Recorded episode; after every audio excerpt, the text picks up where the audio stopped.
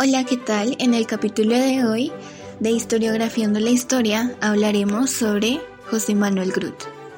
José Manuel Groot es un fiel representante del siglo XIX. Su perfil denota la variedad de intereses de los más notables intelectuales americanos.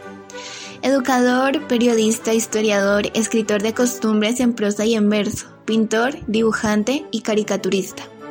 Nació en Bogotá el 25 de diciembre de 1800 y fue bautizado como José Manuel Francisco Antonio del Pilar.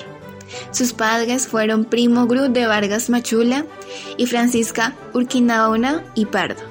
Su familia perteneció a la burguesía ilustrada que se vinculó a la causa de la independencia y que formaba parte del grupo de tendencia centralista acaudillado por Antonio Nariño.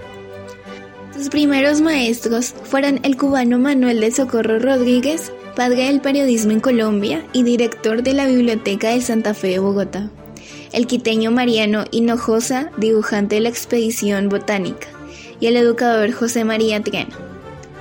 Como representante por Bogotá en 1856, participó en los debates sobre la abolición de la pena de muerte. Igualmente firmó el proyecto de creación del Estado de Antioquia. Sus obras destacadas fueron El imperio de los principios, El investigador católico, El día, La verdad y la razón, El nacional, entre otros. José Manuel Brut murió en Bogotá el 2 de mayo de 1878. A través de su obra como costumbrista, periodista e historiador, intentó solucionar el conflicto interior que representaba su veneración por la independencia y amor por la tradición frente a la inevitable transformación del país defendió sus puntos de vista como aguerrido polemista. Para ello utilizó todas las tácticas y recursos de este arte, desde el discurso erudito hasta el humor crítico, el epigrama y la caricatura.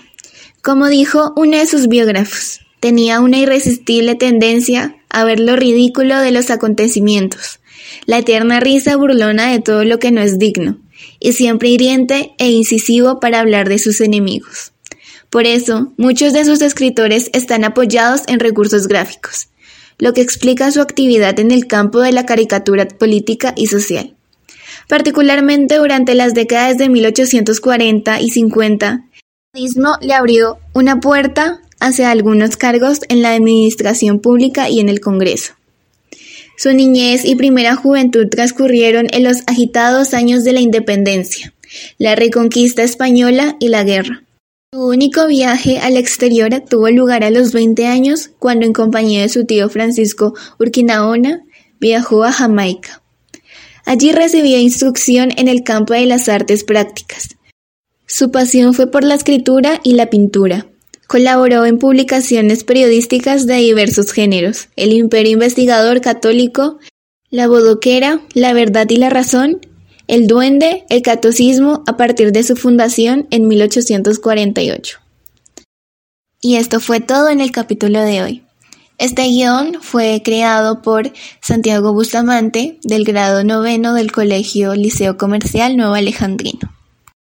En el próximo capítulo hablaremos sobre Jaime Jaramillo Uribe, así que no te lo pierdas.